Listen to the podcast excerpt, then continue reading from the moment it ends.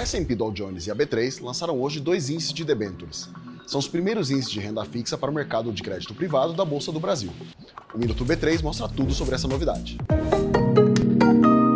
Os dois novos índices são compostos por debêntures de infraestrutura, ligadas ao IPCA, o índice que mede a inflação oficial do país.